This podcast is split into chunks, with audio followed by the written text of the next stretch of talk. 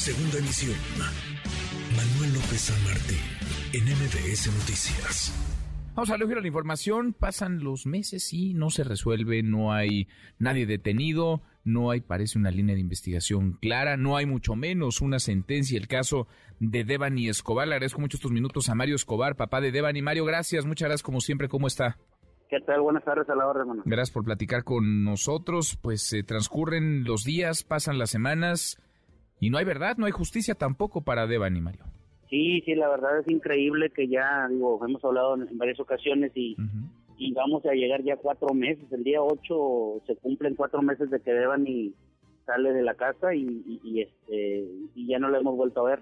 Y, y seguimos con la incertidumbre, como tú lo comentas, no hay ningún sospechoso, no hay ninguna línea de investigación. Bueno, ahorita la línea de investigación que acabamos de cerrar es que este lo de la exhumación, pero digo, caray, eso fue ya hace más de 15 días, o sea, casi un mes, fue el primero de julio la exhumación, si mal no recuerdo, y, ya pasó el mes, ya se dio la, la los cuatro puntos este, que, que se determinaron desde la autopsia de esa del día 18 y hasta ahorita este, eh, haz de cuenta que es volver a empezar porque no tenemos nada. Pues Yo no sé qué tanto revisan o qué tanto analizarán, porque da la impresión, Mario, de que las autoridades están tratando de ganar tiempo y haciendo como que trabajan, pero para que a la sociedad se le olvide el caso y ya le den un carpetazo, porque me resulta inentendible que bajo el reflector público haya estado esta, esta situación, este crimen, la desaparición primero y después el hallazgo del cuerpo sin vida de Devani y no, y no pase nada, no, no haya una, una investigación clara, no haya un citatorio para que alguien declare, no haya una orden de aprehensión, no haya mucho menos una sentencia.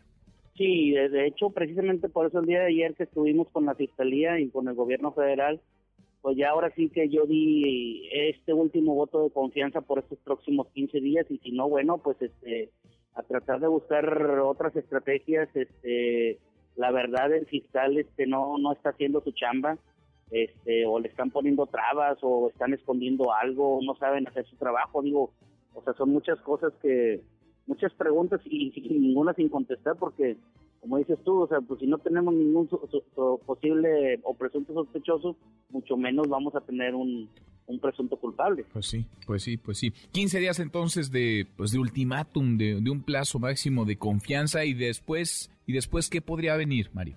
Pues podría venir, este, eh, no sé, o sea, pueden ser hasta movimientos este, en forma pacífica por parte de, de, la gente que, que, estamos enojados y, que gente que de alguna manera se, ha acercado conmigo, con nosotros y que han estado en la fiscalía, que han estado en la fiscalía y que también tienen ese, ese tipo de situaciones.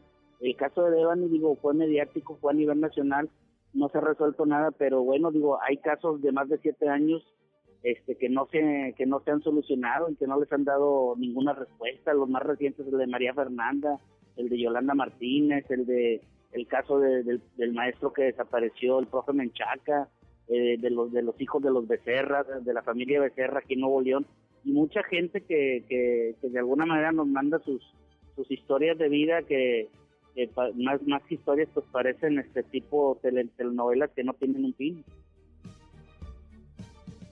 y que, pues qué descriptivo y qué ilustrativo de la realidad que pasan las mujeres, las familias, las víctimas en este país. Mario, gracias, muchas gracias como siempre. Buenas tardes. MBS Noticias.